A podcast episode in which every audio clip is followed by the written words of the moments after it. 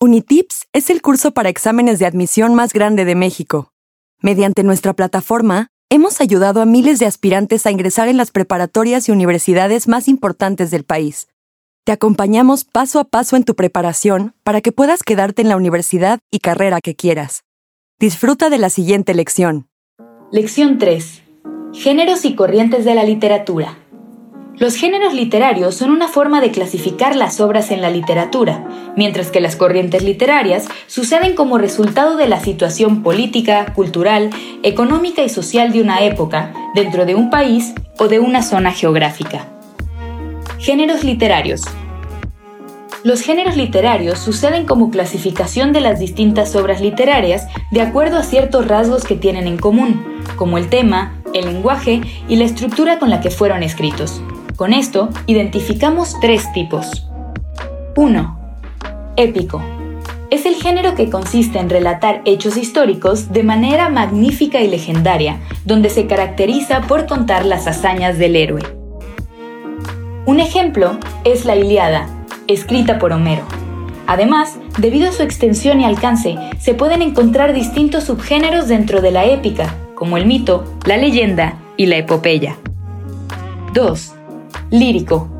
Es el género que se utiliza para transmitir los sentimientos de una persona, volviéndolo de un tinte subjetivo. Su característica principal es el uso del tono emocional para reflejar el espíritu y las pasiones humanas. Nociones del amor, la alegría y la tristeza son recurrentes en este género. La lírica también cuenta con algunos subgéneros, como el himno, la oda y la elegía. 3. Dramático. En este género se presenta una acción de la vida cotidiana por medio de uno o varios personajes en escena dialogando. Se caracteriza por transmitir hechos y sentimientos de la historia a través de la representación. Hamlet, de Shakespeare, es un ejemplo de obra dramática. Entre sus subgéneros pueden identificarse la tragedia y la comedia. Corrientes literarias. Las corrientes literarias son expresiones artísticas que brotan para aceptar o rechazar un hecho histórico. El establecimiento de una corriente literaria ocurre casi siempre de manera posterior al momento de la historia en el cual tuvo auge. Realismo. El realismo es la manifestación literaria de los grandes problemas e incongruencias de las sociedades occidentales de finales del siglo XIX y principios del XX. A partir de la segunda mitad del siglo XIX, el realismo planteó la ruptura con el romanticismo, buscando eliminar la subjetividad y las pasiones del individuo, centrando sus esfuerzos en una reproducción más apegada a la realidad. Por ello, rechaza directo el sentimentalismo del individuo. El realismo describe minuciosamente a los personajes, temas y lugares que se entrelazan entre sí para exponer los problemas sociales, políticos y humanos de un contexto específico, buscando señalar y denunciar los males que afectan a una sociedad. Las novelas Eugenia Grandet y Papá Goriot de Honoré de Balzac son obras representativas de esta corriente. Por su parte, el naturalismo es el subgénero del realismo que pretende señalar de manera directa y objetiva los problemas más graves, como la pobreza, la guerra y la prostitución. Emil Solá, con obras como Naná y Germinal, es el principal representante del naturalismo. Entre los autores mexicanos que se caracterizan por pertenecer al realismo literario están Federico Gamboa, Ángel del Campo y Mariano Azuela. Modernismo.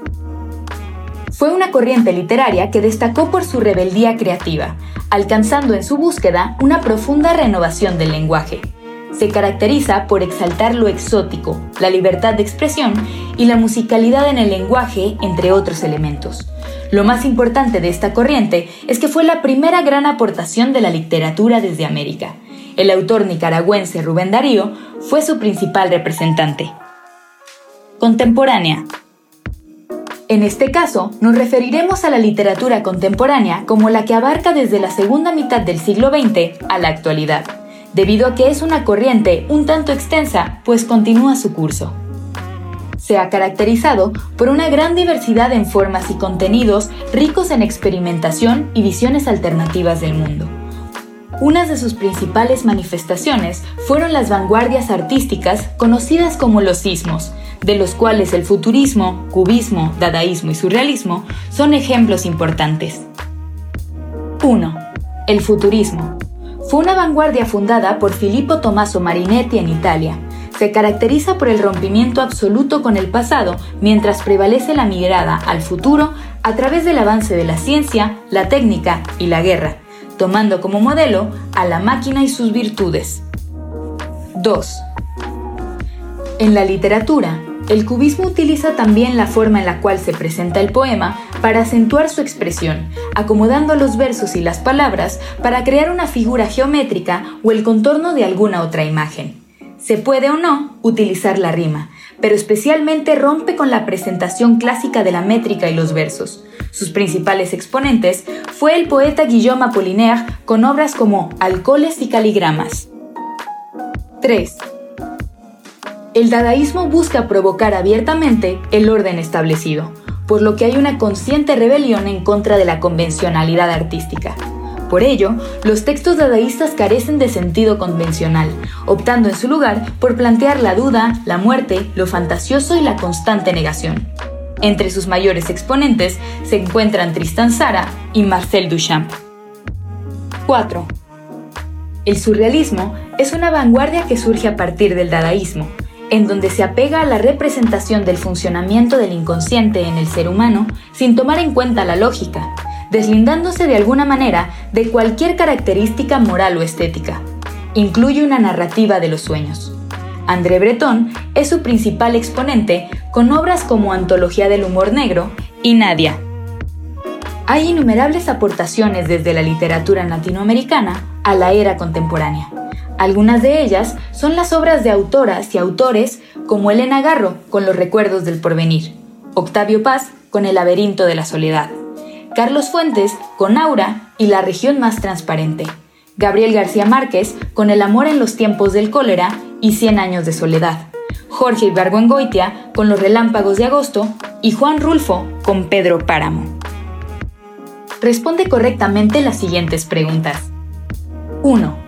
De los principales géneros literarios que son el épico, lírico y dramático, ¿cómo sucede el épico? ¿Cuál es una de las características que lo distingue? 2. ¿Cómo surge la corriente literaria del realismo? ¿Con qué corriente rompe el realismo y de qué se apoya para presentarse como expresión literaria? 3. ¿Cuáles son las vanguardias literarias conocidas como ismos? 4. De las aportaciones de la literatura latinoamericana a la era contemporánea como corriente, ¿cuál es uno de los autores o autoras que son parte y menciona el título de uno de sus libros? Resuelve los ejercicios de práctica en tu cuenta de Unitips y cuando estés listo, pasa a la siguiente lección.